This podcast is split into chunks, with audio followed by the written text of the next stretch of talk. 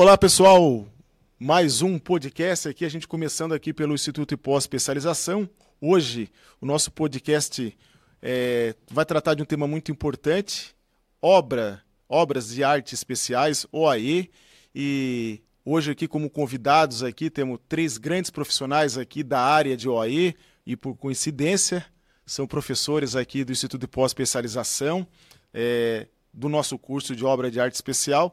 E aqui a gente vai bater um papo aqui nesse podcast hoje, tudo que envolve a parte de OAE. E começando aqui, boa noite, Diego. Tudo bem? Seja bem-vindo. Obrigado aí pela, pela presença e pela participação. Bom, obrigado, boa noite a todos. Primeiramente agradecer o convite, né, do Giovanni de Pós. É um prazer participar com vocês dessa, dessa discussão aqui. Bom, posso apresentar? Já volta, Tá, já perfeito, volta. obrigado. Tranquilo, vamos dar a roda do boa noite primeiro. Mauer, boa noite, seja bem-vindo. Muito obrigado aí, tá? Pela presença e a participação aí. Obrigado, Giovanni. Obrigado aí pelo convite. E vamos discutir um pouquinho aí de OE hoje. O Mauer que é fera aí em dimensionamento, depois ele vai contar a história aí. Grande doutor, o cara, doutor Fábio Rosniak, boa noite, joia, seja bem-vindo aí, obrigado aí pela participação, pelo aceite ao- do convite aí, Fábio. Agradeço. É, nós é uma- satisfação muito grande estar aqui. Já é uma satisfação estar ali no IPOS né, e participar hoje aqui. É, acho que vai ser uma, uma bela discussão de engenharia. Beleza, então vamos lá, Fábio, isso encosta mais um pouco no microfone aqui, que daqui a pouco o povo começa aqui, fala perto do microfone, mas enfim, vamos lá, Fábio, apres- é, queria que você se apresentasse quem é o Fábio aí, a- o profissional Fábio, depois a gente fala um pouco da, é, da empresa, fazer essa roda da apresentação de vocês aí. Então, eu sou eu sou formado em engenharia civil, né? Já tenho aí 20, 20 e tantos anos, 22, 23 anos trabalhando com engenharia civil. Desses, a grande maioria do tempo, pelo menos 15 anos trabalhando com projetos, né? Projetos de estruturas. E, e desses 15 anos, pelo menos 10 aí trabalhando com, com obras, com projetos de OES, né, portos, que é o que a gente falava, é um pouco, tem um pouco, um pouco a ver aí, né, são obras da mesma, da mesma magnitude. E, e a gente vem aí cada dia, cada dia se aprofundando um pouco mais, né, cada dia buscando conhecer um pouco mais, buscando transmitir um pouco, né, do que, que, do que, que a gente vai aprendendo. E é isso, tá bom? Beleza. Mauer Egas, tudo bem? Joia? Fica à vontade para se apresentar, falar um pouco do profissional aí. Então, eu sou também engenheiro civil, sou formado pela Universidade Federal do Paraná em 2005, né? Então, também está aí fazendo 18 anos de formado. É, Trabalho com projetos desde a época de estágio, então já fui para a área de projetos desde estagiário e nunca saí. Na verdade, eu sempre trabalhei na área de projetos sem. Arrisquei uma vez uma obra, mas não era a minha praia, então logo caí fora. Voltei para a área de projetos. É, eu fui mais diversificado na parte de projeto, né? atuei mais na parte predial do que nas partes de infraestrutura, né? mas sempre sempre é, abrindo um leque de praticamente todo tipo de obra, né? Não, não as obras de arte foram sempre o meu forte, mas sempre sempre apareciam, né? Obra de arte sempre vai ter, sempre aparece volta e meia. Então nunca foi meu grande enfoque, mas é, Estrutura. estru- mas é estrutura, né? Tudo é estrutura no fim das contas, né? Isso aí. Diego, boa noite aí, fica à vontade aí para se apresentar e falar quem é o Diego. Obrigado. Então, eu sou também engenheiro civil, formado pela Federal do Paraná. É, eu tenho um escritório de projetos, né, que a gente faz projetos de edificações e obras de arte especiais também, com enfoque na área de estruturas, com certeza é, é, um- é uma expertise do escritório. É, eu tenho especialização e mestrado na área de estruturas, então é realmente a gente está lidando sempre com o assunto, então estamos sempre estudando. Sou professor hoje da, da Universidade Federal do Paraná, então também tem esse, esse lado é, pedagógico, né, que a gente está sempre tentando é, estudar e se aprofundar. E tenho certeza que hoje a gente vai poder discutir bastante sobre obra de arte especial e estruturas como um todo. Beleza, e aqui já aproveitando o gancho, né? Como a gente prioriza aqui no podcast esse, contato do mercado, de empresa, né? A gente trouxe aqui, né? A, não só professores aqui, especialistas, mas pessoal que está na linha de frente. Então temos aqui, representa duas empresas aqui hoje no podcast. Falar um pouco da Econômica Engenharia, o que, que, é, o que, que a empresa faz, Diego? Sim, não, a Econômica hoje é um escritório, está sediado aqui em Curitiba. A gente tem atuação principal em órgãos públicos, então a gente desenvolve projetos, edificações, universidades, hospitais, é, terminais, aeroportos e com grande aplicação também em obras de artes especiais, viadutos, pontes, passarelas é, é um outro braço, né? A gente tem uma equipe própria para dimensionamento desse tipo de estruturas, né? Então, a gente é, é, um escritório que teve um crescimento bem rápido. Hoje a gente está com um volume de projetos é, no país inteiro, com a modalidade à distância. A gente conseguiu ter até equipe eu já vi, já vi foto tua lá em Mato Grosso, lá, né? É, tá não, a gente aí, tem né? mais. Até em Criciúma, eu sou de Criciúma, natural. Esses dias ele postou uma foto no Instagram de Criciúma lá, uma obra de arte, pô, na minha cidade, cara. Lá é, isso aí, ó. É isso aí, não. É, essa a possibilidade do projetista, né? Ele não, como não tem que estar 100% do tempo na obra, a gente consegue ter projetos aí espalhados aí no país inteiro. E isso sempre, sempre a, a, acrescenta, né? A gente que tem troca de experiência com diver, diferentes profissionais, diferentes órgãos estaduais, né? DR, a gente vai comentar um pouquinho sobre os DRs ainda, né? Sim. Provavelmente hoje. Então, é, é esse é um pouco do, do escritório. Beleza. Fábio, e a Rosiniak Engenharia? Gostaria que tu e o Mauro falasse um pouquinho da empresa de vocês aí, que eu conheci aí mais forte aí no ano passado e tem um, um, grande corpo técnico, vocês têm uma pegada muito forte nesse mercado aí. Fala um pouquinho da Wozniak aí. Bom, a Wozniak, ela, ela surgiu em 2015, né? E nós, antes, antes da Wozniak, eu tinha um outro escritório de projeto, trabalhei alguns anos com, com projeto. E, e nesse escritório, à medida que nós fomos que nós fomos avançando dentro das obras portuárias e das obras de pontes, foi surgindo muita necessidade de, de entender um pouco de obra, né? E, e houve um período de 2010 a 2015 que eu fiz um, um hiato aí, né, na carreira de projetista, fui trabalhar fui trabalhar em obra, né, em algumas obras grandes de infraestrutura.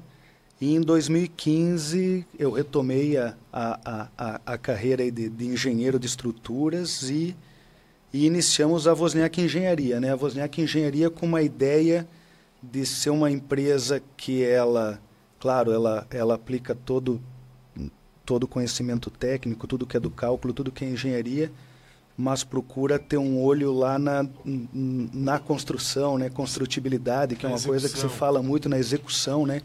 E isso tem tem, tem tudo a ver aí, né, com, a, com as pontes, né? Tem tudo a ver com os portos, com outras estruturas, né? Porque o, o, o conhecimento do cálculo, ele hoje ele está vamos dizer, ele ele está difundido, né? Todo mundo né, consegue ter muito acesso, tem muita coisa, então entender um pouquinho de como se faz as coisas. E de lá para cá nós fomos crescendo, fomos avançando, fomos, né? A gente nós passamos aí períodos períodos difíceis, né? Mas hoje hoje a Vosniak Engenharia consegue nós temos uma projeção aí em quase todo o território nacional, né? Nós temos algum algum tipo de projeto.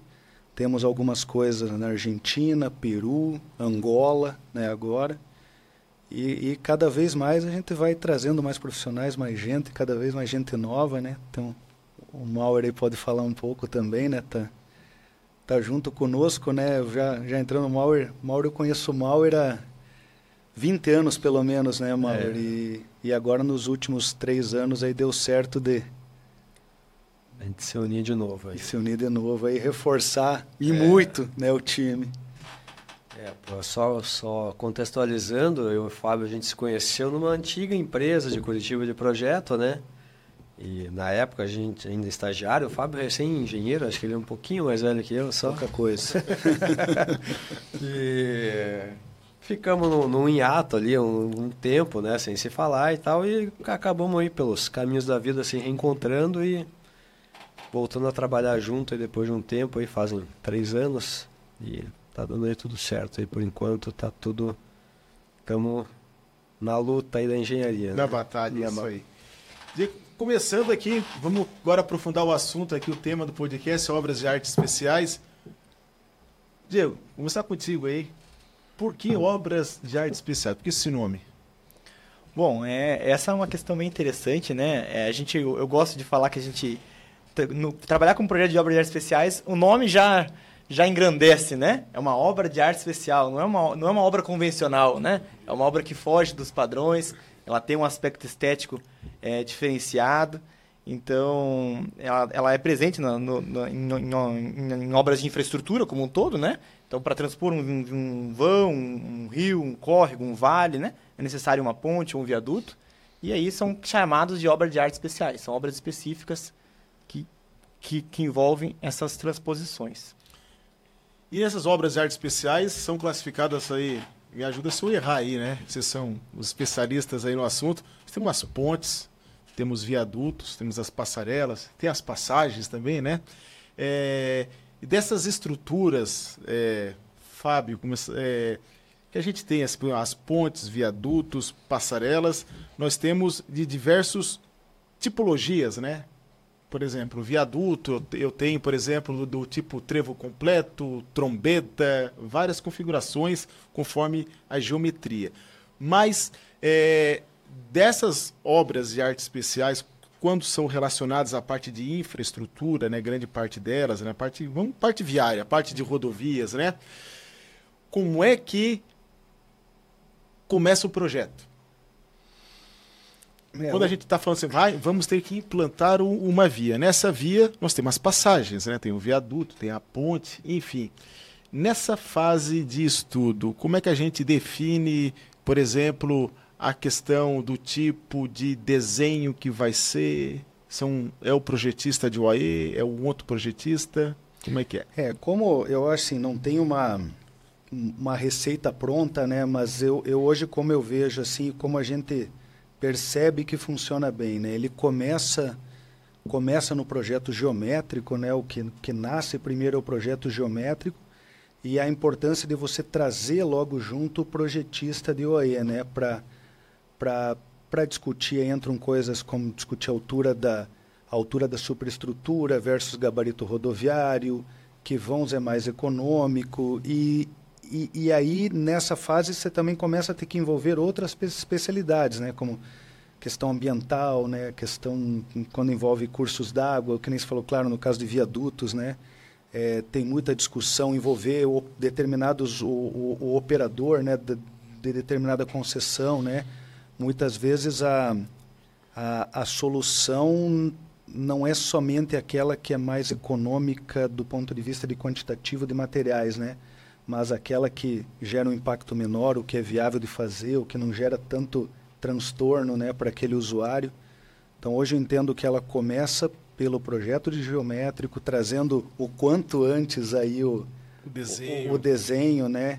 E, e, é uma, e é um processo que é interativo. Né? O, o geométrico traz para a gente uma, um, um, um, primeiro esboço, a gente devolve, né? o projetista de estruturas devolve devolve uma ideia, né, uma disposição de pilares, uma altura de superestrutura, faz o ajuste no geométrico e vai. Acho que é dessa maneira aí que funciona bem.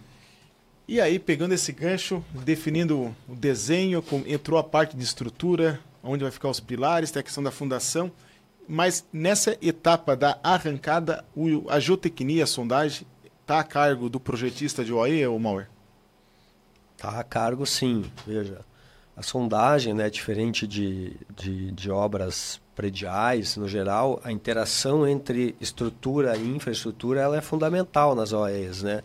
Então, considerar a fundação integrada junto na estrutura, fazer a correta associação dela junto com a estrutura, é fundamental para você ter um cálculo preciso, um cálculo exato, né?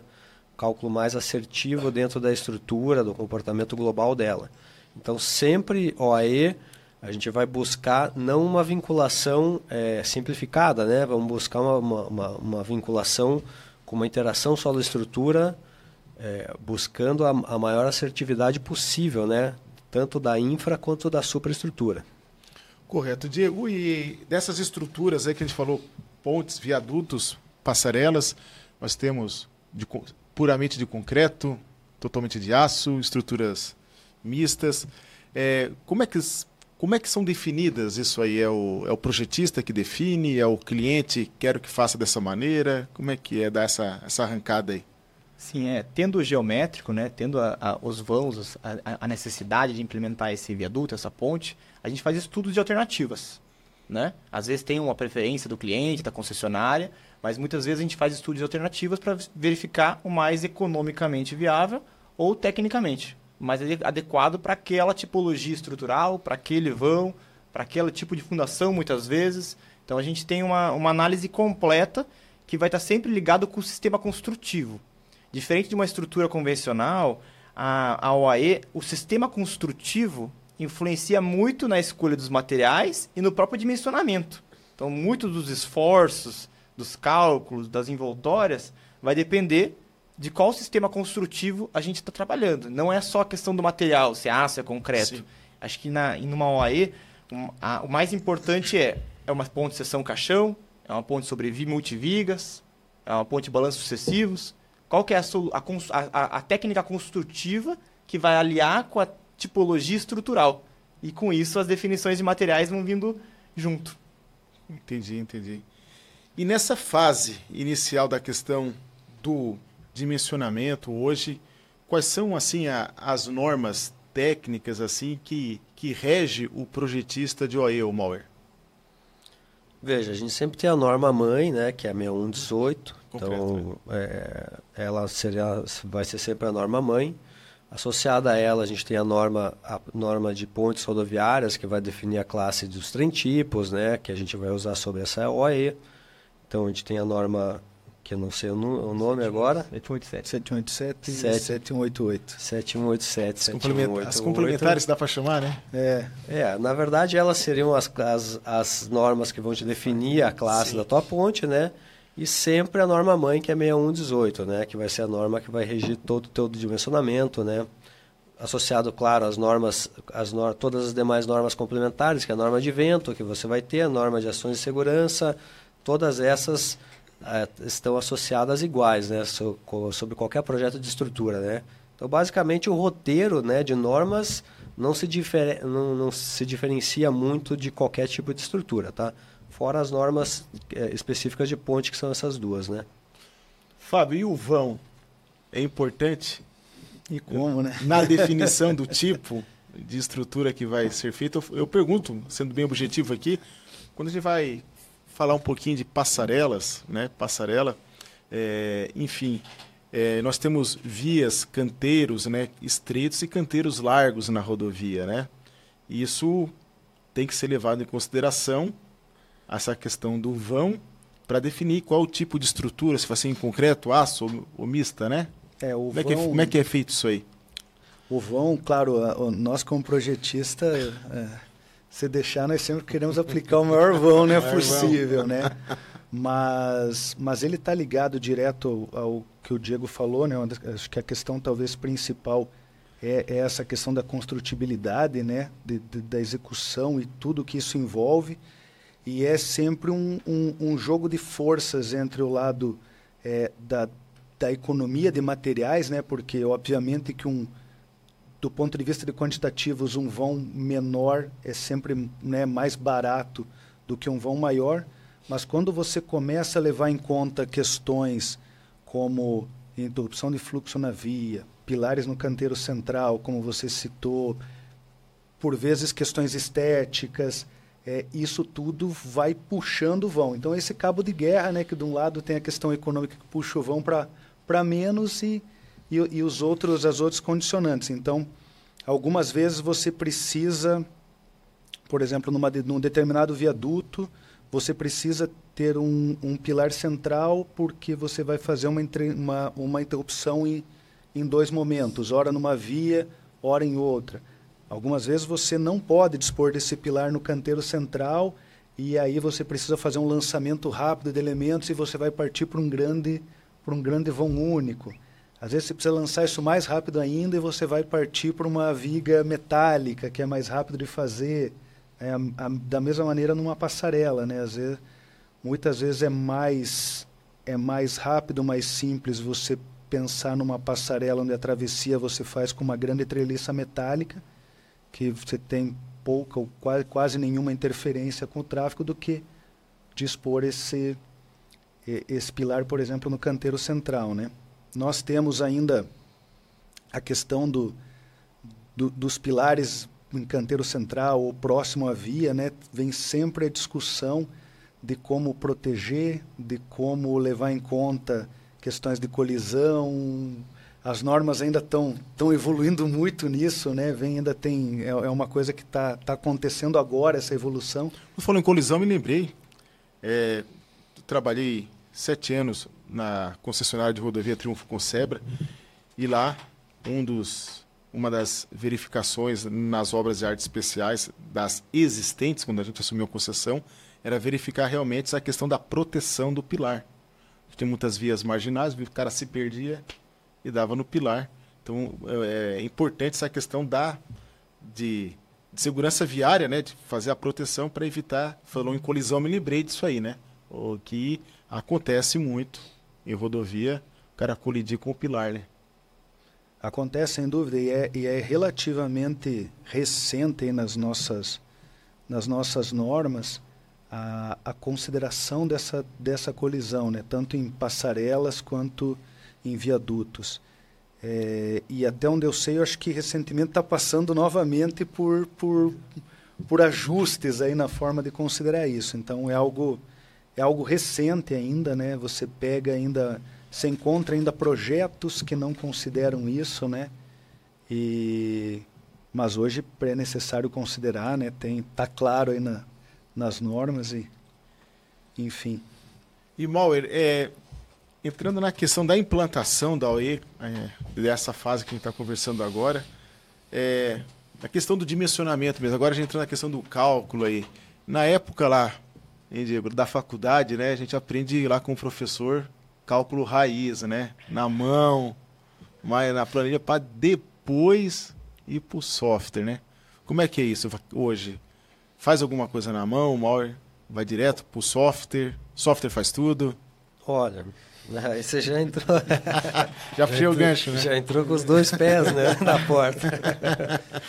então, eu te diria o seguinte, né?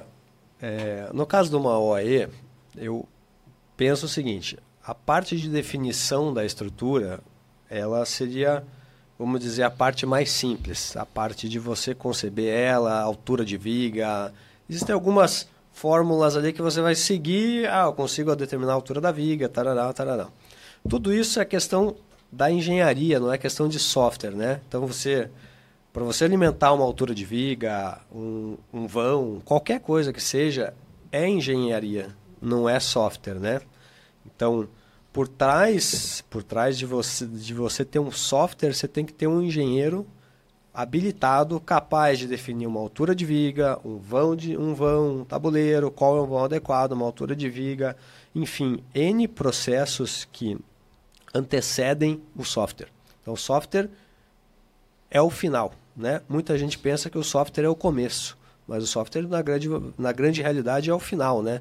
Não é não é uma, uma muleta, né? Muita gente usa o software como uma muleta. A falta de conhecimento usa, gera o cara a usar o software como um, algo que vai suprir as deficiências dele, né?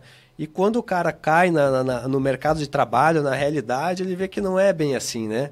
Que ele não consegue sair do lugar porque o software não consegue resolver os problemas dele. Então, na verdade, a gente, o software faz muito pouco, na verdade. Faz muita coisa, nos auxilia demais, é uma calculadora muito complexa, mas a gente precisa ter o conhecimento básico da mecânica, da estrutura ali para trás para conseguir operar aquilo.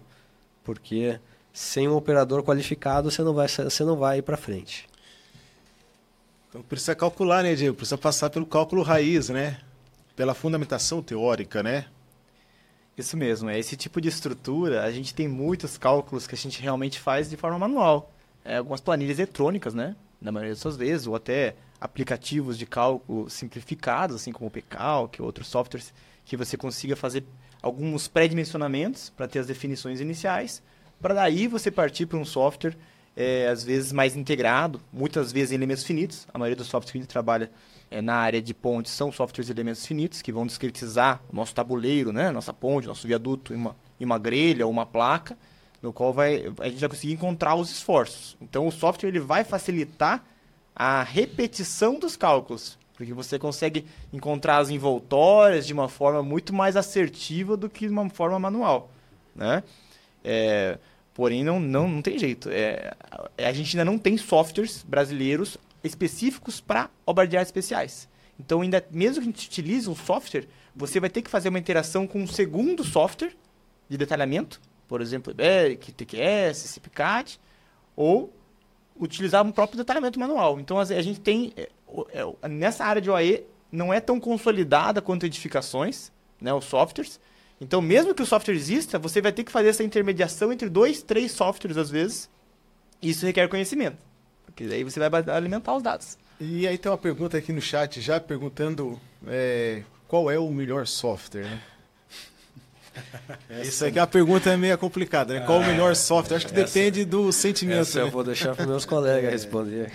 Eu acho que, como o, o Diego colocou, eu acho que não tem, não é uma, não é uma resposta fácil, né? E, e as pessoas, como o Mauer colocou bem, né? As pessoas elas chegam muito com a ideia de resolver tudo no software e, e aquela coisa quase de tentativa e erro, tentativa e erro, e você mostra algo que é primeiro que é inviável, ninguém tem tempo para isso e, e nas de tentativa e erro o software vai te dar respostas, vai vai te dar soluções que que é para o input que você deu, que é para a forma como você entrou no problema. Então, em nada não tem software que ainda que resolva hoje é, é, os dados de entrada, né? Se você entrar com conceitos errados, premissas erradas, você vai ter um resultado você vai ter um resultado ruim, né? E o, o software ele não vai substituir né, o que a gente costuma falar às vezes no escritório, né, que a, a, a, engenharia, ela, na minha opinião, né, ela é uma habilidade humana. Né? A gente tem isso ao longo da história né, e é, é, é uma, é uma grande habilidade humana. O cálculo veio para refinar isso, os softwares vieram para fazer isso um pouco mais, mas a gente precisa pensar, né? Precisa ainda pensar e ainda não tem software para isso, né? Mas hoje, hoje nos softwares assim nós temos aí o SAP 2000, né? É um grande software de, de elementos finitos, extremamente versátil. É, junto com o SAP 2000, recente, já de uns anos para cá, ele desmembrou a parte de pontes, né? E tem o SAP Bridge que, que, que auxilia muito nisso. Eu acho que dá para citar aí também o Midas, é um outro grande software de da, da parte de, de dimensionamento de OAS.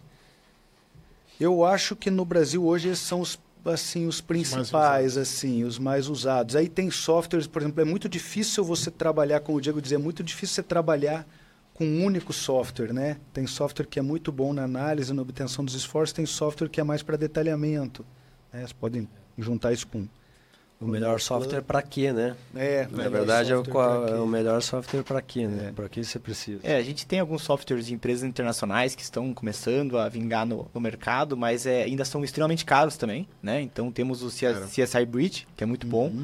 Temos o Alplan, Alplan Bridge, que tem até um sistema parametrizado automático de lançamento. Então são softwares assim que, que vêm com, com grandes potenciais, que existe um custo agregado mensal, né, maior, visto a sua maior versatilidade.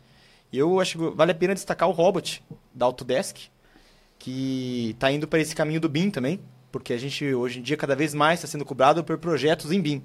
Isso que eu ia perguntar, já que tu tocou no BIM, e aí pergunta na mesa, vocês aqui representam duas empresas, os clientes de vocês, vocês já, já entregam em BIM? Como é que está o BIM hoje no mercado? Começa com o Diego e depois para... Bom, é como o nosso escritório trabalha também com edificações, hoje todos os nossos projetos de edificações são com a metodologia BIM. A gente, a gente só trabalha em BIM, mesmo que o cliente não queira, a gente prefere por melhoria de qualidade de projeto, de produção e de produtividade, trabalhar com, com a metodologia. E em arte especial, isso está um pouco mais devagar. Então, tem diversos clientes, órgãos estaduais, prefeituras, né, que a gente faz bastante, que ainda não estão exigindo, né? Então, e como a gente falou que existe essa dificuldade de a gente não trabalhar com um software completo como em edificações, a gente tem dois, três modelos às vezes, né? Então, é, transformar esse modelo de cálculo nosso hoje num, num modelo BIM ainda está uma distância muito grande. Que eu falei, são dois, três softwares que permitem isso, ainda não com a precisão que o BIM espera. Então, acho que assim, é uma tendência, mas hoje o que eu vejo que o mercado está fazendo é, existe modeladores que modelam o nosso projeto estrutural para um formato BIM, com as informações e com toda a visualização tridimensional. Mas assim, estamos distantes de ter um modelo integrado, essa é a minha visão. É, eu acho que é, cada, cada área do, né, de projeto, quer seja edificações, pontes, indústria, elas estão em níveis diferentes né, do, desse desenvolvimento, desse caminho em direção, em direção ao BIM. Né? Nós, lá no escritório, desde 2021, né, a gente já vinha trabalhando mais forte em, com o BIM. Em 2022 nós passamos a fazer tudo em BIM, né? Aí entre aspas, né? E, e, e esse tudo em BIM, assim, independente de haver a solicitação ou não, nós fazemos em BIM, é claro, daí até o nível necessário de desenvolvimento para apresentação do nosso do nosso trabalho. Eu acho que hoje nós já temos acesso a muita ferramenta poderosa, já dentro pelo menos dos escritórios, né, e do nosso ali não é diferente, já está desmistificando um pouco, mas nós ainda passamos, como se fosse quase se perguntou se os clientes pedem, acho que quase todos os clientes pedem, muitos deles ainda não sabem muito bem o que pedir, ou então como como lidar com aquilo, né? Como como trabalhar com o BIM e depois do projeto, o que, que eu faço com esse modelo BIM, né? O que, que eu, eu agora comprei isso, né? O que, que eu faço com isso, né? Como como que eu aplico isso ao longo da, da vida útil daquela estrutura, daquela OE, né? Então, eu acho que estamos caminhando. Eu acho que o mais importante é que a gente, como nós conversamos lá sempre, né? Tá, tá indo muito rápido, né? Quem não quem não estiver se esforçando para entrar nesse nesse negócio vai ficar, vai ficar para trás realmente e, e, rapidamente. É importante falar também o que, que é BIM, né? Porque às vezes se confunde muito o termo, né? Muita gente acha que ainda é um modelo volumétrico, né? Um modelo 3D. O BIM não é só isso, né? O BIM é muito mais do que isso. Então, todas as disciplinas têm que trabalhar de maneira colaborativa.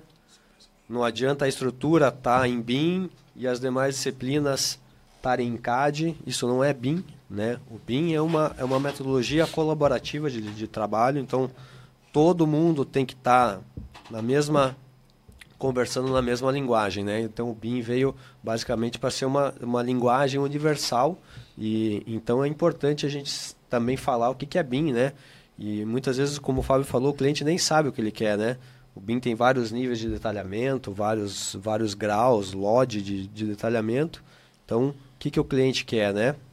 Então, a gente também tem hoje até a parte volumétrica, a gente entrega bem, parte de volumetria da estrutura, mas a parte de armação ainda ainda não, né? Ainda ela dá seus primeiros passos. Não sei até onde vai chegar, ninguém sabe ainda, né? Se isso vai ser uma demanda futura, não vai. Provavelmente seja, mas por enquanto a gente está ainda na parte volumétrica, uma parte mais básica de BIM talvez aí com, com, com, o futuro evolua e até chegar em armadura, e chegar em obra, enfim, né? Tem muita coisa ainda para desenvolver ainda, né? Bom, e aí agora a gente virando um pouco a página, né, que a gente que falou um pouco aqui nessa visão da questão do, da concepção, do desenho, do dimensionamento, da tipologia, da questão do software, da questão do BIM. Falando um pouco agora da questão da da OE pronta, temos que cuidar das nossas OEs, né? Das reabilitações aqui, pedir para a mesa aí passar algumas algumas reportagens aqui, né, de obra de arte especial aí. Tivemos aqui passando aqui um acidente com OE em 2014 em Belo Horizonte aqui. Pode ir abrindo as outras ali, tá?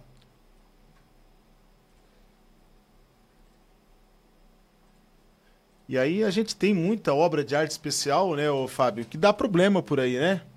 Que dá problema. E aí eu queria que tu falasse um pouco da importância, ele vai passando aqui, ó. Por exemplo, aqui, isso aqui, a Brasília, aqui, ó, sem manutenção. Essa palavra é muito importante, sem manutenção, né? É, viaduto desaba em Avenida de Brasília é importante, né? Já era um viaduto que o pessoal já vinha acompanhando com problema também. E aí a gente tem outros casos aqui que ele vai subir aqui também, aqui passar. Mas enfim, é, assim, como a gente tem que ir no médico fazer um check-up de vez em quando, né? Para ver como é que tá a nossa saúde, a OE também precisa passar por um check-up, né? Sem dúvida. Fala, esse, o que, que, é esse, como é que é esse check-up na OE aí? Esse, esse de, só, só antes... Isso esse... aqui é São Paulo aqui, né? Então a gente, a gente vê que tem OE por tudo. É. Lá, BH, São Paulo, Brasília, que dá problema. Esse de Belo Horizonte, inclusive, eu morava em Belo Horizonte nessa época, eu passava toda semana ali, esse aí é o caminho em direção, vai para o Porto de Confins, né? Passava toda semana ali. É, veja, toda, toda estrutura, né, ela, ela tem uma vida útil, né, e essa vida útil, né, já que se fez essa analogia né, conosco, ela, a nossa vida útil também está condicionada a, a fazer uma, uma, manutenção periódica, né, fazer o check-up, né, fazer, identificar, antecipar os problemas, e toda estrutura deveria passar por isso. É, esse assunto essa questão ainda é muito mais sensível nas OEs, por, por, na minha opinião, por dois fatores. Primeiro, porque a OE é uma estrutura que ela está exposta, né? Ela está ali, ela está sujeita às intempéries, está sujeita ao uso intenso, né? Então ela, ela vive esse desgaste muito mais do que a maioria das outras estruturas. E a segunda questão é que nós estamos falando de estruturas, é, é, estruturas grandes, né? pesadas, né? Cuja ação, né, ação predominante é o seu próprio peso, que está ali atuando todo o tempo né, sobre elas, são estruturas que muitas vezes, a maioria das, das OAS brasileiras, são estruturas que não têm grandes graus de hiperestaticidade, ou seja, na falha de um aparelho de apoio, na falha de uma viga dessa, na, como de, uma falha localizada muitas vezes é responsável pela ruína total daquela, daquela OE, né? Então, é, é algo recente, né? Eu, pelo menos no meu conhecimento, é algo recente essa, essa preocupação, né? Vem mudando, né? A gente vê uma mudança na, na, na forma de... gestores públicos. Isso, é isso nos né? gestores públicos, de, de antecipar, né? E também fazer muito... relatório, como estamos vendo aqui essa reportagem aqui de, desse ano de 23, Goiânia, né? Um, relatório de inspeção que apontou situação de crítica de 10 pontos, mas é, é nessa avaliação aí que, que, que, se vê onde tem o problema, né? Que se identifica, né? E depois, porque fazer, fazer a manutenção, né? fazer essa manutenção preventiva, reparos pontuais, substituição de aparelho de apoio, é, é, correções em, por exemplo, em drenagens, que, tudo isso é, costuma ser simples, e de custo muito, muito pequeno se comparado a uma intervenção, quem dirá uma ruína, né? Nem, nem se fala, né? A gente pode comparar assim, né? Fazer uma analogia para ficar. Você gosta de fazer umas comparações, né? Como você falou, se não cuidar, para ruína. É o dente, né? Não cuidar do dente, vai dar canal, né? É não cuidar da OE, vai para nota 2, aí nota 2, acho que nota 2, nota 1, um, já dá interdição, né? É importante, né, o Mauer? Muito importante. Muito importante. O Fábio tocou num ponto. Geralmente são estruturas isoestáticas. Falhou um vínculo, caiu, né? Então, diferente de um, de um edifício que é altamente hiperestático, né? Então, você tem uma capacidade imensa de redistribuição. Falhou uma coisa aqui, redistribui para lá, falhou outra lá, redistribui para lá. Então, são estruturas que têm um, um, muita capacidade de redistribuição, né? Uma ponte, no geral, a capacidade de redistribuição é ou muito baixa ou nula, né? Então qualquer coisinha, qualquer problema, a gente tem, a gente pode ter o colapso da estrutura. E Diego, agora e, pegando esse gancho da parte da como é que o, o, o que é que norteia hoje uma avaliação? Existe uma norma, DENIT, BNT? Isso. Como é, como é que é? A gente tem uma NBR específica para inspeção de obras de áreas especiais, a NBR 9452 no qual ela coloca os tipos de inspeções que tem que ter nas estruturas. Tem inspeção cadastral, rotineira, especial, extraordinária. Então, assim, existe uma frequência para cada tipo de inspeção e essa inspeção visa a prever, antecipar os problemas, visualizar os problemas, as manifestações patológicas e gerar um relatório de terapia para ser tratadas, como assim como um médico. Né? Então, Sim. você vai no médico, vai ser inspecionado, vai fazer exames, ensaios, muitas vezes, e vai gerar um, um relatório, projeto de recuperação para ela ser é, recuperada. É, essa questão de serem obras públicas, isso dificulta.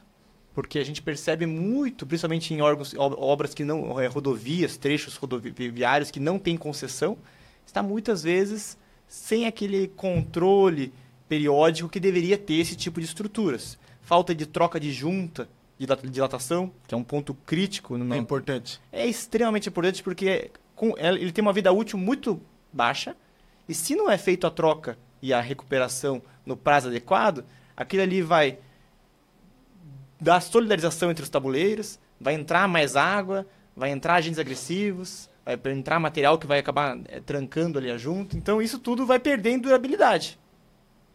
Exatamente. E Fábio, essa questão que a gente tem realmente, essas estruturas OAEs na parte privada, já vamos entrar agora já falar um pouquinho da concessão daqui a pouco aqui, e temos elas aqui presente na parte pública. Aí falo federal, estado, estado e prefeituras, né?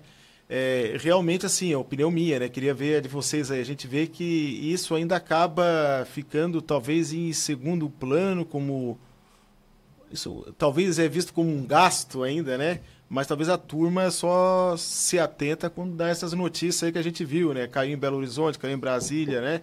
E aí temos que cuidar das nossas obras de arte especial, como o, o Mauer citou ali. Não tem muito elemento solidário para ficar aguentando o desaforo. Quando dar um ali, cai, né? E, mas, tua opinião, está mudando um pouco isso na parte pública? A, existe essa preocupação? Aí eu deveria ter? Eu acho que existe. Veja, eu não sou um. Eu, eu, eu não sou um, um, um, profundo conhecedor né, da parte pública de como funciona dentro desses órgãos, mas, mas o que no, no nosso contato que nós temos a gente percebe que é, existe existe sim uma preocupação, né? Eu acho que até não muitos anos atrás a gente não estaria aqui falando sobre inspeção de OE, manutenção, substituição de junta, aparelho de apoio, e hoje isso existe, tá aí. Eu acho que, eu acho que a, a, a boa vontade e a preocupação em fazer, em dar, em dar essa manutenção, ela, ela existe, tá? Eu acho que, infelizmente, assim, acho que as coisas, as coisas não acontecem né, no, no, no tempo que deveriam, né? acho que talvez vá além do, de boa vontade, né? Às vezes tem, existe, devem existir, acho que existem limitações, né, de, de recursos, mas mas a gente percebe que eu, pelo menos, percebo que sim. Eu acho que existe uma uma mudança aí, sabe, no, de, uma preocupação, né, pelo menos. Porque é, agora entrando na parte na parte é, privada, né, que na verdade é público, que foi delegado a uma concessão administrar por um período de tempo, né? Não deixa de ser público. Mas a concessão de rodovia, né? Vamos falar aqui agora, puxando um pouco os contratos de concessão de rodovia, que a gente vê o, o Brasil nos últimos quatro anos aí está com a política forte de concessão de rodovias, contratos recém-assinados, que tem muita coisa para fazer nova, de, de OE nova, mas também tem que cuidar das suas OEs existentes, fazer ampliação é, nessas OEs aí. E temos toda uma preocupação com essas OAEs aí, e aí desencadeia, né, para vocês, projetistas, especialistas e para as empresas, né, um grande mercado, porque a NTT, por exemplo, pede que seja inspecionado as estruturas, as OAEs, né, feita uma inspeção de como estão essa, essas estruturas de forma anual. Eu queria que vocês falassem um pouco disso aí, tá, o, o Mauer, é, que a, a Rosiniak também trabalha muito para a parte privada, né, para algumas concessões aí, né, é, dessa preocupação do privado de, de cuidar das suas OEs, né. Até também, por um, pegando um gancho aqui só para fechar, a questão se não cuida fica caro depois, né? E o privado tem a questão do lucro, tem o um investimento, mas ele quer o retorno, né? É. Eu acho assim que o privado ele já já entendeu um pouco mais que o poder público, que a parte de, de cuidar, é, ela é mais barata do que você ter um colapso, ter uma ruína, né? Porque além do, de todos os danos que a gente tem, materiais, enfim, tem os danos de vida também. Eu acho que o privado, nesse sentido, talvez seja um pouco mais um pouco mais evoluído, mas eu acho que o poder público também tem buscado é, também tem buscado essa essa melhoria, né? Então, as OAEs preciso de uma manutenção mais periódica, isso é fato, né? Então a gente vê, como você mostrou, diversos casos de colapso. É, mas também no, na parte privada, né? Nem, nem todas as empresas se preocupam tanto com isso, envolve a parte de lucro, enfim, de toda essa parte comercial, né? É, acredito que o Brasil tenha evoluído, né? Como o Fábio falou, senão a gente não estaria nem discutindo sobre isso agora, mas ainda tem um bom caminho para ser trilhado. Acho que não só na parte de engenharia de estruturas, mas na, na, nos próprios peritos que vão avaliar essas pontes, né? Em cursos de capacitação, né? Porque muitas vezes é, tem laudos muito mal feitos ou mal redigidos ou não apontando os erros que deveriam ser apontados, né? Então, tem um caminho grande aí também, não só na parte de estrutura, mas também na parte de perícia e avaliação. Diego, como é que tu vê isso aí? É, é isso mesmo. Hoje é um grande mercado. Lá no escritório a gente está com mais projetos de recuperação e alargamento e adequação de trem tipo do que projetos de obra de arte especial novas. Isso já mostra que existe o mercado, existe a necessidade de estar tá fazendo esses projetos, de troca de aparelho de apoio, de alargamento, adequação de trem tipo, tudo isso visando aumentar a durabilidade e aproveitar aquela, aquela ponte, aquela estrutura que já está executada. Então, é, é natural que cada vez mais vai ter esse cuidado, esse olhar para essas estruturas, porque não dá para deixar elas simplesmente como estão. Elas precisam de cuidado, precisam de inspeções, projetos, e isso é bom para a engenharia, né? E é bom para a própria sociedade como um todo, porque vai, vai prever, antecipar esses problemas.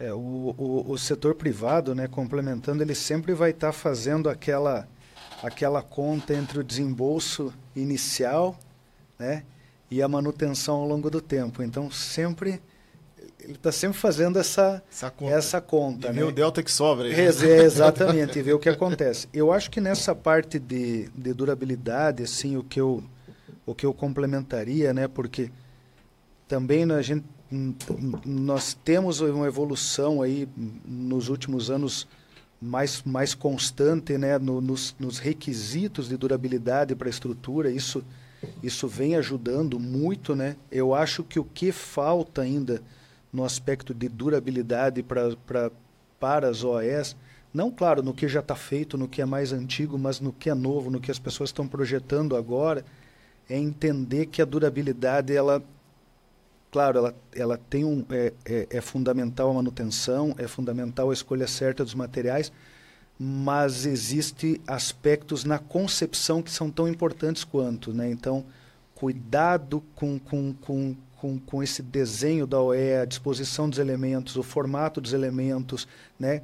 É, Interfere. É, essas, muito, muito, né? Disposição de drenagem, a forma como é feito um encontro, a, a como é uma junta, como é um, um aterro, como, um, como é um pilar. Então, existem é, é, uma série de, de, de, questões que, que não está tão explícita assim, que não, não está nas normas, que não tá, que são fundamentais né, para você para contribuir para a durabilidade. Né? Você não pode você não pode colocar a questão da durabilidade ou só na manutenção ou só na escolha dos materiais, no concreto certo, na verificação.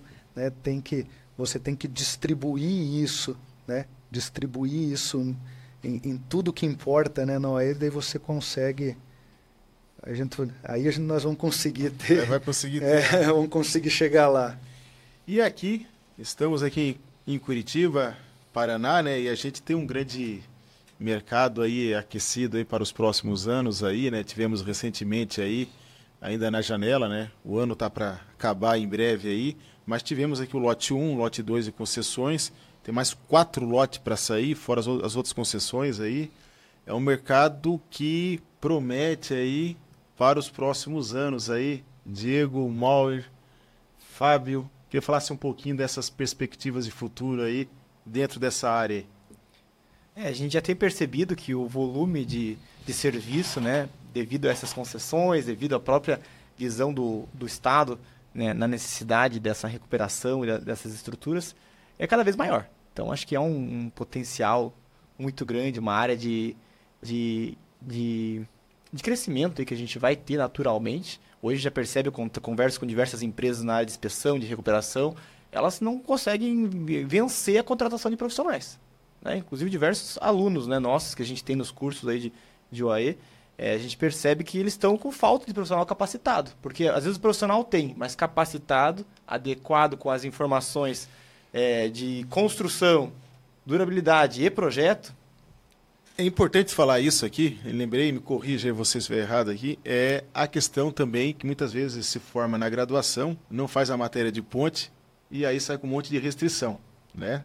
Depois sai o CREA lá com as suas restrições e é importante é, é, se especializar dentro do mais específico é que pode ser até que o CREA conceda, lá pela resolução do CONFEA, um aumento de atribuição técnica. Daí ele poderá realmente ser um profissional capacitado para atuar e trabalhar na com a RT, né? Específica, né? Na área de pontes, né? É, o, o CREA tem essa, essa questão, né? Tem e eu já participei de licitações que exigia que tivesse na, no, na descrição do CREA a atribuição para projetar a obra de arte especial. Né? No caso, como a gente tem especialização né? na, na, área, a gente consegue ter esse, esse tipo de expertise já dentro do, é, da, nossa, da nossa certidão, do nosso acervo, do nosso CREA mesmo, né? Certeza. Fábio, é que tu vê o mercado aí? E... É, eu acho que eu, eu, eu, geralmente eu sou otimista, né, Mauro? E agora, é bom, é e agora é eu acho que é, com razão de sobra aí, né? Você vê esses lotes, nós temos dois aqui já no, no Paraná que saíram, né? São previstos seis, acho que somados nós devemos ter mais de ou próximo de 400 OEs novas, mais os alargamentos. Então é muita coisa, né? Isso nós estamos falando de de Paraná, né? Hoje hoje não tem porquê, né, nós nós ficarmos restritos só ao mercado do Paraná, né? Nós que nós atuamos em vários estados e a demanda ela realmente está tá muito grande. A dificuldade hoje é realmente encontrar profissionais capacitados, né? encontrar profissionais dispostos né? a, a, a vir para a área, né? sempre acho que a... essa área de estrutura tem que ser apaixonado, né? O, eu, peguei, eu pegando o gancho do Mauer ali que você é. falou, na faculdade eu trabalhei aqui, só fui para obra, mas voltei, mas minha, vi que a área era aqui, né? É gostar é. da área de estrutura, né? É gostar e veja, é, com certeza todo esse volume imenso que está vindo, né, de OAEs, não só de OAEs, mas infraestrutura no geral, vai faltar profissional né? Já está faltando. Hoje é difícil você encontrar profissionais profissionais aí que, que tenham que tenham a expertise, que tenham o conhecimento necessário para projetar ponte. Então, para a gente formar um profissional não é fácil, né? A gente leva anos, né? Um profissional que a gente traz para dentro de casa, ele não começa amanhã a projetar OAE. Ele tem um caminho para trilhar, então ele tem um, uma sequência né, para seguir e a gente até ele estar tá pronto, né, até ele conseguir começar a dar os primeiros passos ali dele ali de maneira mais autônoma. Um trabalho de base ali, né? Eu tenho um trabalho de base imenso, né? E por vezes a gente perde esse trabalho de base, né? Porque você vem construindo, construindo, construindo, de repente dá uma baixa. Então, os profissionais estavam ali começando a ganhar força, começam a ir para outras áreas, daí você tem que recomeçar do zero. Então, esse é um ciclo né, que a gente atravessa na engenharia e por volta, por vezes, a gente tem que quase que recomeçar e não acha ninguém, né? Então você tem que buscar formar de novo todo mundo e é um trabalho longo, né? Não é da noite para o dia que a gente consegue engenheiro capacitado gabaritado. Nessa mesa muitas empresas passaram, muitos profissionais passaram e se fosse pegar uma palavra-chave aí que pipocou nessa mesa é, é, mão de obra o problema. Sempre é, né, Diego? É. Qualificada, que tu possa falar assim, olha, tá aqui o serviço, faça entregue, né? Sim, e a gente que trabalha com projeto é realmente uma mão de obra bem qualificada, porque no caso de OAE tem que ter o conhecimento estrutural, que você falou, né, cálculo, né, projeto mesmo, mas a questão construtiva é extremamente importante. Se a gente, muitos dos esforços são devido às condições construtivas. Então a gente tem que ter aquele entendimento de como vai ser executado, qual equipamento vai ser executado, qual é a sequência, se eu vou patolar um munk ou um guindaste em cima da, da, do meu tabuleiro durante a fase de construção. Então, assim, tem, tem fases de estágios de concretagem, estágios de proteção. Então, é uma somatória de um profissional que tem uma experiência de projeto um pouco de experiência de execução e também a questão de durabilidade. E até nisso que eu gosto bastante da nossa turma do, do IPOS, que a gente tem diversas disciplinas dentro de cada de cada uma dessas áreas, né? Tanto questões executivas, tanto questões de projeto, de cálculo, quanto questões de estudo hidrológico, estudo hidráulico, porque é, é uma, uma, um projeto que ele é muito multidisciplinar também. Não é, tem o, o de, de preciso geométrico, que nem o Fábio comentou ali, a questão de colocar um dispositivo de drenagem numa posição diferente influencia na durabilidade. Sem dúvida. E a, a mão de obra uh, é, é, é, o grande desafio, né? O que nós falamos ontem, foi ontem mesmo, né? Nós fizemos, sábado, nós fizemos uma, temos uma confraternização todo ano da empresa e, e a gente costuma colocar os nossos objetivos, né? Toda empresa tem, ou pelo menos deveria ter seus objetivos, né? E nós costumamos colocar o nosso objetivo em número de pessoas, número de colaboradores. E eu falo que talvez seja para mim o que resume melhor, porque é o grande desafio. É o grande desafio. É você é, você conseguir atrair bons profissionais, o que é uma é, é, é uma dificuldade, né? Porque você precisa ter bons projetos, precisa ter uma boa para atrair bons profissionais, mas para atrair bons profissionais tem que você fica na é, então atrair bons profissionais é muito difícil. É, formar é muito difícil, né? Leva leva muitos anos aí para você formar bons profissionais, né? É, e aí vem a importância né, da, das especializações, dos, dos, dos mestrados, as pós-aperfeiçoamentos. E do estágio também, né? E do estágio, que é fundamental, né? E, e você precisa formar porque é, é, existe um número extremamente limitado de pessoas que você consegue coordenar, que você consegue liderar e você precisa estar tá trazendo. É que é uma área muito específica, né? Muito. Obra tem sempre aquela quantidade maior, né? mais inchada, mas quando vai para alguns segmentos da engenharia que é muito nichado, aí o negócio aperta, né? É aperta e, e muitas vezes o, o, o, o engenheiro ele pelo menos é como eu vejo, eu acho que ele imagina a, a, a área de OS como um mercado muito restrito, muito fechado, uma coisa meio de maluco, né? E, e ele, e ele, assim, às vezes vê, aquilo... livro de ponte assusta? Isso, vê o livro assusta, ou vê aquilo como um mercado, né? Um mercado hum, que não tem um, né? um, um grande volume de projetos. E às vezes é o contrário, né? Às vezes por tudo isso que não deixa de ser verdade acaba sendo um mercado muito interessante, né? Às vezes a gente, quando a gente fala que...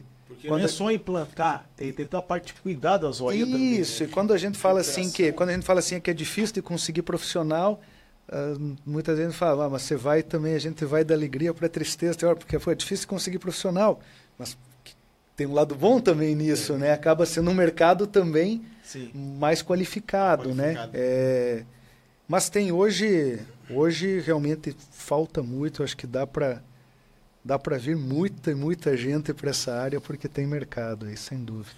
Bom, e aí temos que dar uma uma uma uma vazão aqui no, no chat aqui que tem algumas perguntas. Essa aqui é bem interessante aqui do Alexandre Shoa, que pergunta aqui, jogar jogar para a mesa a opinião de vocês aí. Como é que vocês analisam o, o projeto de construção de, uma, de, de OES estaiada no cenário do Brasil atualmente é um modelo viável? Essa parte. A gente vê aí algumas obras de arte estaiada, né? Por exemplo, que acho que Curitiba tem, né? Uma, uma, uma ponte aqui, Laguna tem outra, e tem várias aí pelo Brasil aí, né? Essa definição de ser estaiada aí, como é que vocês veem isso aí? Eu, já, já que você olhou para mim, eu acho que é muito mais de, minha opinião, assim, é, eu acho que toda toda a OE, né, quando ela está dentro de um, de, um, de um, centro urbano, né, ou próximo de um centro urbano, ela tem uma, uma vocação né, de ser algo que contribua, né, que contribua para o bem-estar, né, que contribua para né, para tornar a coisa ser uma obra de arte efetiva. Um lado da arquitetura. Né? Isso. Né? E eu acho assim, uma obra, uma OE, na, na pior das hipóteses, ela não deveria aparecer, né? E a gente perde às vezes um pouco isso. Tem OS que deveriam ter um desenho mais simples, né, mais algo mais limpo que não interferisse tanto, né, na, nas cidades. E a estaiada ela é o oposto e eu acho que ela se aplica é, não tanto hum, acho que existem pouquíssimos exemplos no Brasil que ela tem uma, uma aplicação pelo grande vão a ser vencido, né?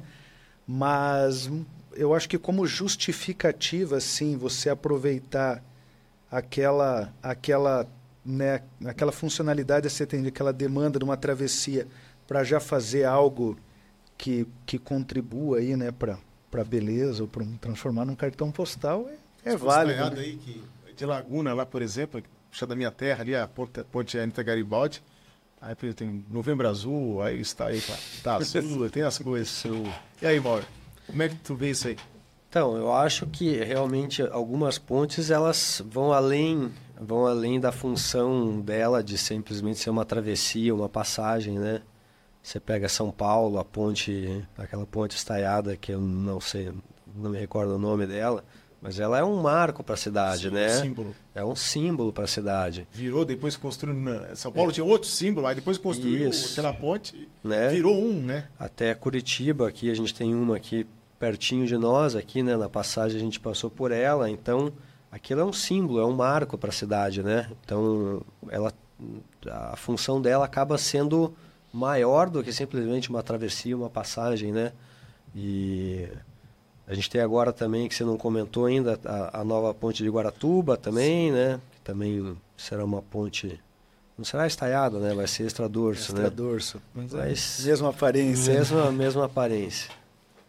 E essas coisas custam caro, né? Estaiada, né? E vai, como, como tá falando aqui na mesa, né, Diego? Do simples, né? chama atenção? Como é, como, como é que tu é, vê isso aí? Sim, tem o, o, apelo estético muito, muito importante. Isso envolve política muitas vezes, não somente engenharia, né? É, mas assim, a nossa ponte aqui de Curitiba, né, já que nós estamos aqui, ela também foi uma ponte estaiada, mas foi uma ponte empurrada, que é um sistema de construtivo no qual muitas vezes não se aplica, é, ou não, seria necessário fazer o, o estaiamento. A gente tinha escolas provisórias ali que que tem fundações ali que foram perdidas, né? Então é, é, uma, é uma definição que é funcional, devido ao vão, e tem esse aspecto estético também. Mais uma pergunta chegando aqui do Fernando Arantes, né? Da boa noite aqui, boa noite, Fernando. Ponte estaiada e extra dorso, qual a fronteira entre as duas soluções? Quando chamamos de ponte estaiada e extra dorso, Pode-se dizer que a, esta, que a estaiada é a solução superior à, à extradorso? Vocês viram isso aí? Não, são coisas, são, são soluções que, que são diferentes, são distintas uma da outra. Claro, no limite, né, no limite entre uma e outra, muitas vezes se confunde, mas no geral, conceitualmente, são, são sistemas distintos, né? a, a, a estaiada, o estai tem a função predominante de suspender né, os elementos da ponte. Claro que é, devido à inclinação surge alguns esforços horizontais, mas, mas a, a, a função predominante é de suspender, né, vamos, vamos falar assim, os, os elementos da ponte. E a extra dorso é quase como se você se você trouxesse a proteção para fora da ponte e com isso ganhar uma, uma, uma, uma flecha maior, né? Conceitualmente são essas as diferenças. É claro que à medida que o extradorso começa a, a crescer nessa distância, esse afastamento né, do, dos cabos em relação ao da ponte começa a crescer, mas ela começa a se aproximar de uma estaiada, né? Mas conceitualmente são pontes diferentes, né? Bom, acho que. Bom, nem sei se tem que complementar, mas é isso aí. Bom, mais uma pergunta chegando aqui. É, no caso de vigas pré-moldadas, aqui, Diego está perguntando aqui. No caso de o Alexandre Uchoa perguntando aqui. No caso de vigas pré-moldadas é, é, transportadas para o local da obra, alguns problemas no transporte podem gerar perdas de desempenho da viga, tipo ser submetida à torção do, durante o transporte? Essa é questão do transporte da viga pré-moldada Interfere alguma coisa? Interfere, né? Interfere. Interfere. Eu, eu, eu quer... É, na verdade, é, a questão do transporte é muito importante. Muitas vezes a gente delimita o vão pela questão do transporte. Então, a, a gente comentou isso no início, né? A questão construtiva, a questão de transporte. Isso é o que às vezes define a tipologia estrutural, o número de vigas, a altura da viga. Então, se a gente prevê eh, uma dimensão de viga durante no transporte, o transporte não é feito adequadamente, ou a montagem muitas vezes, né? Porque muitas vezes a gente faz com dois guindastes, né? Existem diversos casos de fissuração devido à, à instabilidade. Então a gente prevê algumas, alguns travamentos que devem ser feitos para evitar esse tipo de, de problema. Né? A gente tem espessuras mínimas de, é, de, de alma para evitar esses problemas. A gente põe enrijecedores laterais, muitas vezes, se a viga é muito extensa, porque a gente não quer que a viga seja danificada durante o transporte. Né? E você tem, complementando a, a, solução disparada, a solução mais amplamente utilizada no Brasil são vigas pré-moldadas protendidas, né? E não é incomum você ter vigas com 500, 600, 400 toneladas de força de compressão, né? comprimindo uma grande viga. Então a preocupação, sim, de manter o eixo da peça durante, uhum. durante o transporte, durante a verticalização, o lançamento, é, é, importante. Você pode, você pode ter uma ruptura de uma viga dessa, pode ter problemas sérios aí. Bom, mais uma pergunta aqui no chat aqui, mais voltar à parte de, de concepção aqui. É, no caso de viadutos em interseções em desnível, na opinião de vocês, é melhor fazer aterro da pista e fazer OE apoiada na crista do aterro com um vão maior e sem muro ala, ou fazer, aí complementa aqui, um vão menor com um muro de ala já me informaram que a compactação do aterro depois do encontro é, feito causa deslocamento na estrutura de concreto. Procede? Acho que cada caso é um caso, cada viu? Caso tem, é um tem, caso. tem, tem, tem muitas variáveis aí, né? Tem muita coisa para analisar aqui. Tem muita coisa. Parado essa pergunta aqui. É, é, que, né, de um modo geral, a, uma, a superestrutura de uma ponte é mais cara que o aterro, né? De, a alça de acesso né, de, um, de um viaduto, né? Então, a gente tem várias soluções de, de terra armada, solo reforçado, para fazer esses aterros de cabeceira, né? Que são mais econômicos que uma superestrutura inteiramente armada de, de ponte. Então, existe um limiar aonde, até onde você vai fazer um aterro muito alto, né? 8, 10, 12 metros de altura, ou seria mais econômico estender o viaduto? Acho que é essa a pergunta mais ou menos que ele fez, né? Até onde é, é mais interessante. É um estudo de alternativas, que faz parte da etapa de projeto a gente ter esse estudo. Eu acho que tem, tem isso, tem um fator que é, que é muito importante. No, no começo da nossa conversa, né, a gente estava falando sobre, sobre sondagens né, e dessa interação da, da estrutura, né, de solo e estrutura. E, e esse, esse equilíbrio né, do, do, tamanho que você vai fazer um aterro, a extensão versus a extensão da OE, muitas vezes passa pela qualidade daquele terreno. Né? Se você tem uma região por exemplo, com, com solos muito moles, muitas vezes é preferível você estender a OE o máximo possível, deixando uma pequena porção de aterro, aterros menores possíveis, né? E já ao contrário, quando você tem solos muito bons, você acaba reduzindo a OE e fazendo aí aterros em terra armada, outras soluções, né? Ou, ou aterro convencional. Tem o contexto urbano também, né? De, de, da onde está inserido esse viaduto, essa, essa ponte, né? Às vezes é interessante estender o viaduto, às vezes não. Então tem toda a parte estética, o contexto urbano ali que também pode interferir nisso, né? Então que também deve ser levado em conta, né? É, essa é uma coisa, aproveitando, né, Mauro, esse, é um, é, esse nós discutimos bastante esse assunto e, e, e, e é um aspecto que a gente vê um pouco negligenciado hoje, né? Claro que eu não posso generalizar isso, né, de maneira alguma, mas é, é às vezes falta essa preocupação do, do, do uma OE, né, de um viaduto dentro de um centro urbano, essa preocupação com não só com a funcionalidade como travessia, mas a preocupação em que aquilo não agrida, né? Não agrida que aquela região, né, não fique algo feio, grosseiro. Muitas vezes um paredão em terra armada fica algo, né, que, que, que pesa contra, né? Ou, né, às vezes tem, tem algumas soluções que que não que não ficam legais, não ficam bonitas no meio urbano, valendo a pena, às vezes, deveria pelo menos valer a pena vocês estender um pouco mais a OE, né? Fazer, uhum. fazer algo mais agradável aí. É, tem aqui o registro aqui do professor Rodrigo, aqui, que é o coordenador aqui da Pós-OE, mandando um abraço aqui, e falando realmente aqui desse mercado que está em expansão aqui, tanto na parte rodoviária como também em ferrovias, né? Nós temos a, a, as OEs em ferrovias, né? A gente falou, estressou muito aqui o assunto rodoviário, mas também, né, Diego, nós temos a parte ferroviária das OEs, né? É, hoje é um, um dos setores aí nacionais que mais cresce, né? Se você olha a projeção para nossa nosso escoamento agrícola para 2030, 2050, o, a porcentagem do modal ferroviário está é, tá disparando a ponto de ele ser, vai, vai se tornar em algum ponto até virar o jogo, né? Pela sua grande capacidade de suporte. E, naturalmente, com essas obras bilionárias, posso dizer assim, né? A gente tem a Ferrovia Norte-Sul e outros exemplos aí de ferrovias, demandam diversas obras de infraestrutura. E no caso da ferrovia, pela uma limitação do grade, a gente acaba tendo que ter. É, não pode ficar subindo e descendo, né? A gente tem inclinações limites.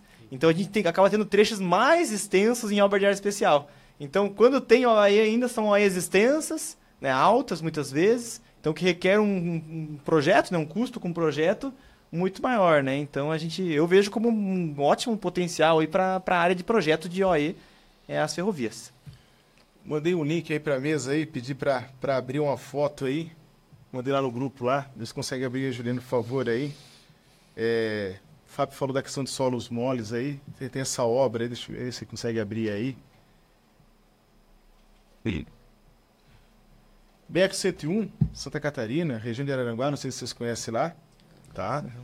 Se for ver, essa é uma obra clássica, né, de obra de arte uhum. especial aonde aqui tem uma região aqui de banhado, região de solos mole, aqui granja de arroz, mas que a pista existente da rodovia era uma cota um pouco mais baixa e tinha um problema de alagamento. Quando alagava lá, a BR-101 ficava interditada. Ficava interditada totalmente para o tráfego, né? Então, assim, é, pessoal, quando projetou essa OE, uma OE que é elevada com grande extensão, né? e, e realmente o pessoal já, já utilizou agora com essas enchentes que deu, essas cheias aí.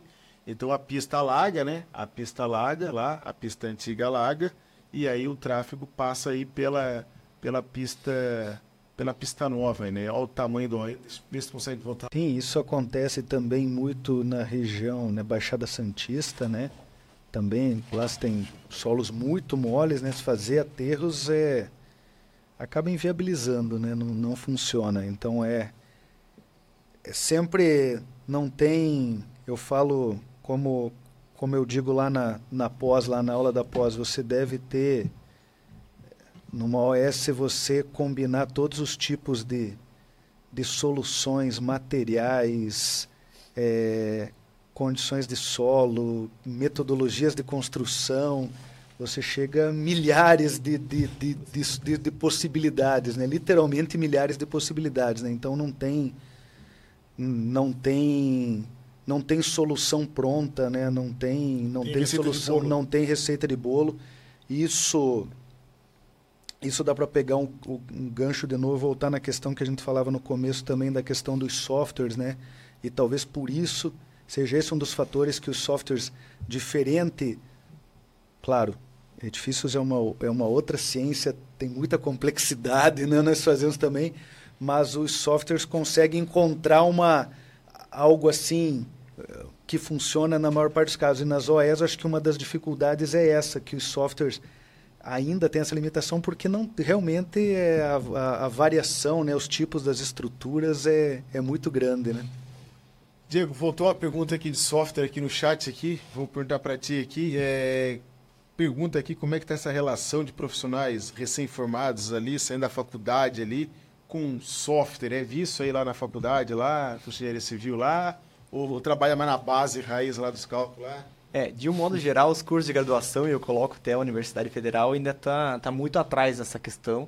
A gente fica sempre ainda muito na questão teórica, né? Até por uma questão de limitação de tempo. E vê-se muito pouco no, do, dos softwares, né? É, o software ele tem sua importância, né? Eu acho que é importante você fazer um curso, ter o aprendizado, é, ele não pode servir de muleta, né, que nem o Mauro já comentou, né? É, ele vai precisar do, do, profissional que opera atrás, mas hoje, de modo geral, o recém-formado ele não sabe operar o software e ainda tem muita dificuldade da visão estrutural do processo. Então, são dois, duas coisas que ele tem que aprender para poder iniciar essa vida de projeto estrutural. Bom, e eu falei para vocês que uma hora voa e já voou faz tempo uma hora, né, aqui do nosso podcast aqui, e a gente esbarra aí no bloco final dos últimos 10 minutos nosso aí, né? E bom, pergunta, começar aqui com o Fábio aqui. Como é que você vê, Fábio, aqui? Você já deu uma pincelada ali, já no meio da conversa ali. Como é que você vê os próximos anos aí nessa nossa área de obra de arte especial aí? Questão a gente sabe que a gente é muito sensível à questão de investimento do país, a economia, quando a política vai ruim, respinga né? em todos os ramos da engenharia, né?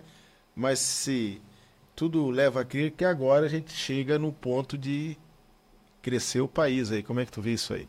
É, eu acho como como você disse, né? Engenharia é uma acho que to, todas as áreas são, mas a engenharia acho que em especial é, é muito sensível, né?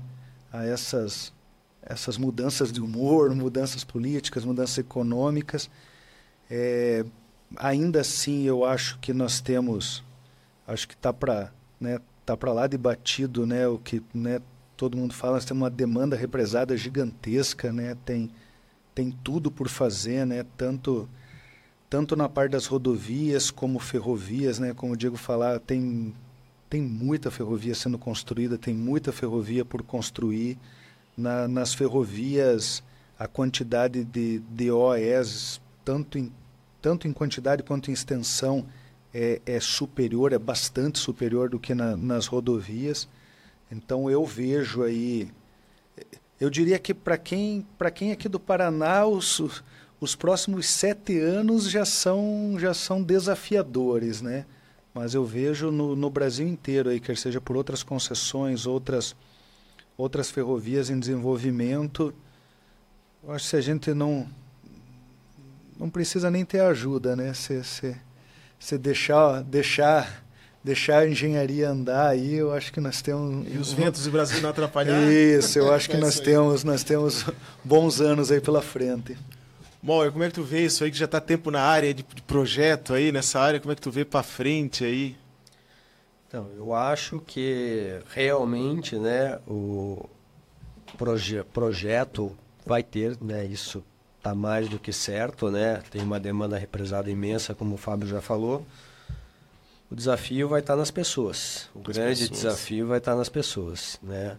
Então, a gente vive um momento ímpar, diferente, né? Onde se tem uma demanda represada muito grande. Então, se, os projetos estão aí para fazer precisam ser feitos. O país tem muita, muita obra de infraestrutura para ser feita, né? Tem um país inteiro aí para para ainda para para a gente criar né, as condições de infraestrutura ali, de, de, de organização e crescimento. E o grande desafio, com certeza, vai estar nas pessoas. Né? Talvez a gente tenha uma falta de profissional, é, que a gente vai precisar aí buscar de outras de outros lugares, ou seja, a gente já viveu isso há um tempo atrás, né? Não sei se isso se repete de novo, mas a gente precisa, de fato, capacitar as pessoas, né? ter cursos como esse para a gente poder capacitar e, e ter profissionais para virem suprir essa demanda que está por vir.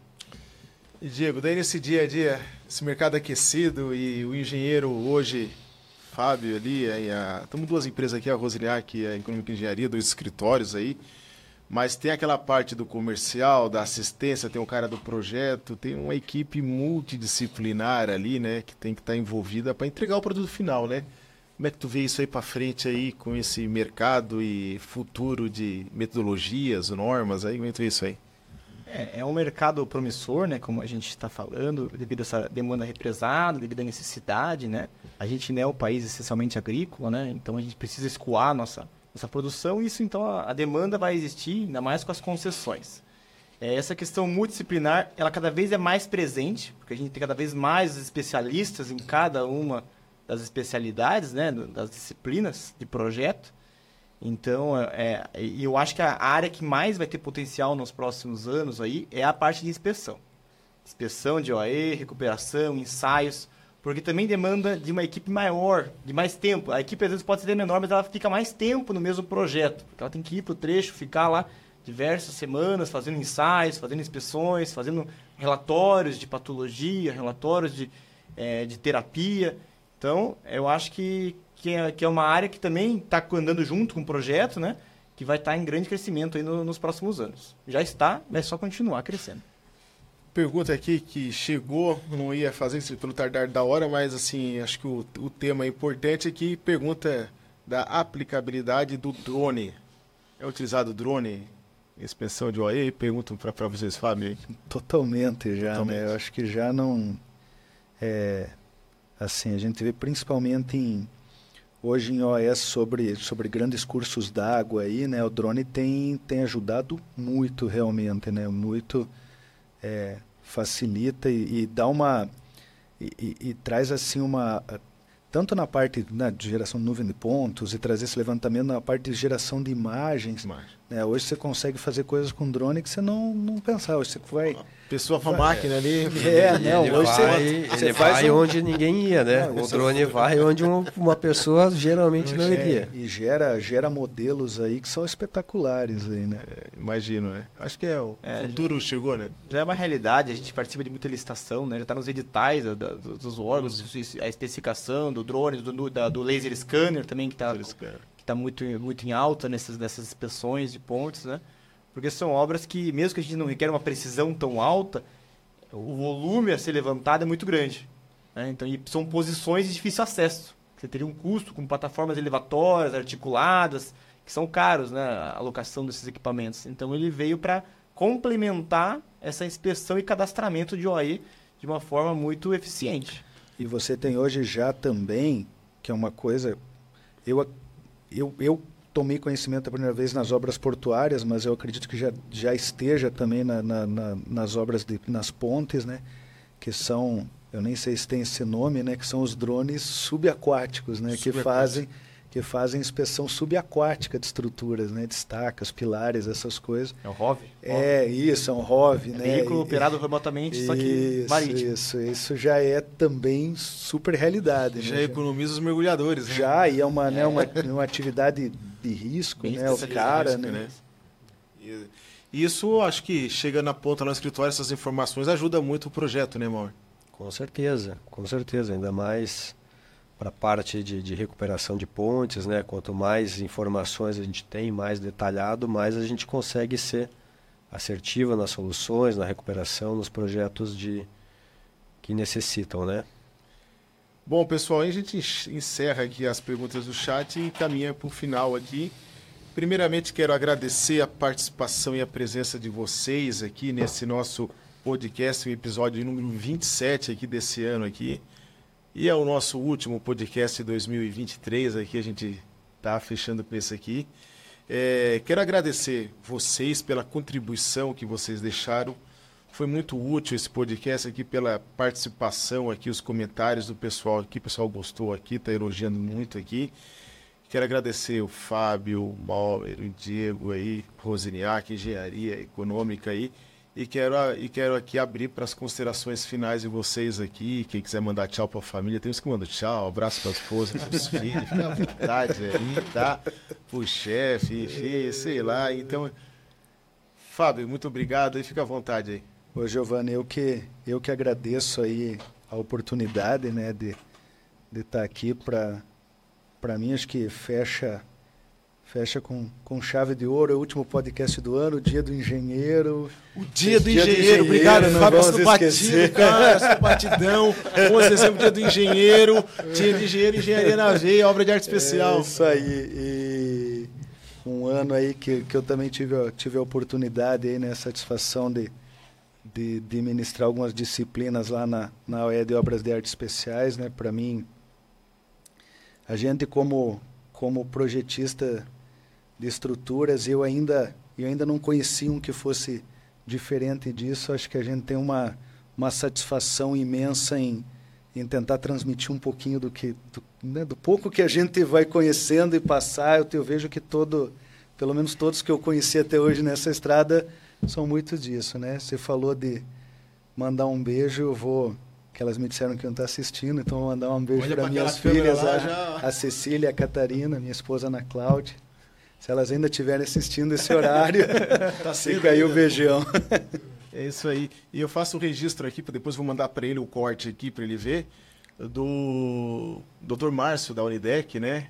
Uhum. Eu te conheci via Dr. Márcio lá da Unidec e quando falou de você, o Fábio Rosiniak é um grande profissional de OAE, então assim, é, consolidado pela tua história toda aí que tu contou e, e depois que eu te conheci, é, fiquei sabendo mais e a tua contribuição dentro do curso eu te agradeço muito, tá, Fábio? Obrigado. Obrigado. Bauer, fica à vontade, me mandar um abraço que tu quiser aí, olha para aquela câmera lá, que é a câmera que foca em ti lá, entendeu? Ah, tá bom, então, inicialmente eu, eu vou mandar um abraço, tô com um filho recém-nascido em casa, tá com quase 30 dias, então, Lucas... Bom, parabéns aí. Daqui a uns anos ele vai ver isso. Bom, um beijo pro meu outro filho Bernardo, para minha esposa Larissa também. E obrigado também pelo convite, pela participação no curso, né? Ministrando a disciplina de pré-moldado. Então, eu sempre tive a, a parte de docência também, sempre fui um pouco ligado a isso, né? Eu gosto mais de projetar, mas também gosto da parte de docência. É, eu dei aula um tempo na universidade, na Tuiuti, na Universidade Tuiuti, depois fui dar curso em alguns outros cursos em outras pós-graduações. Então eu gosto bastante da, da docência, acho que a gente também tem um, um papel social ali dentro do, do contexto né, da engenharia. Então obrigado aí mais uma vez pelo convite e agradeço. Obrigado, eu que agradeço. O, o Morgan deu a disciplina, trabalhou com o TQS, daí quando a gente foi para o pessoal TQS para dar licença, o pessoal elogiou ele. Nossa, o Morgan entende muito de TQS aqui, professor muito especialista, e o pessoal te elogiou bastante lá da empresa lá. Obrigado, Mauro, te agradeço muito. E Diego, obrigado aí, tá, pela tua participação aí, professor nosso aí da pós aí, de OAI, de outros cursos aí nosso aí. Fica à vontade aí para tuas expressões finais aí, tchau para a família aí, Feliz Natal, ano novo, fica à vontade aí. Não, então, primeiramente, obrigado, né, Giovanni, pelo convite aí. É, é um prazer, né? A gente que, eu posso dizer assim, amante da engenharia, né? A gente gosta de falar de engenharia, então ainda mais um bate-papo sobre OAE, sobre estruturas de grande porte. É sempre um prazer, então é, agradeço novamente o, o, convite. Mando um beijo para minha esposa, para minhas duas filhas. É, e estou à disposição aí. Isso aí, Fábio. Passou dois minutos da nossa tolerância. Falei que uma hora e nós estouramos até o nosso tempo. Foi, foi, foi, passou rápido, voando, né? Só obrigado. E aqui eu deixo o registro nesse nosso último podcast é de um Feliz Natal para você, um ótimo 2024 aí. E estaremos juntos aí com outras edições aí do nosso Infra Podcast, o podcast Instituto Pós-Especialização. Não deixe de acessar o nosso site, as nossas redes sociais. importante, a gente gosta, o YouTube gosta muito disso, de você se inscrever no canal e ative as notificações, ative o sininho ali, deixa ativado, porque você recebe a notificação no celular quando posta conteúdo. Muito obrigado a todos aí e até o próximo episódio do nosso Infra Podcast.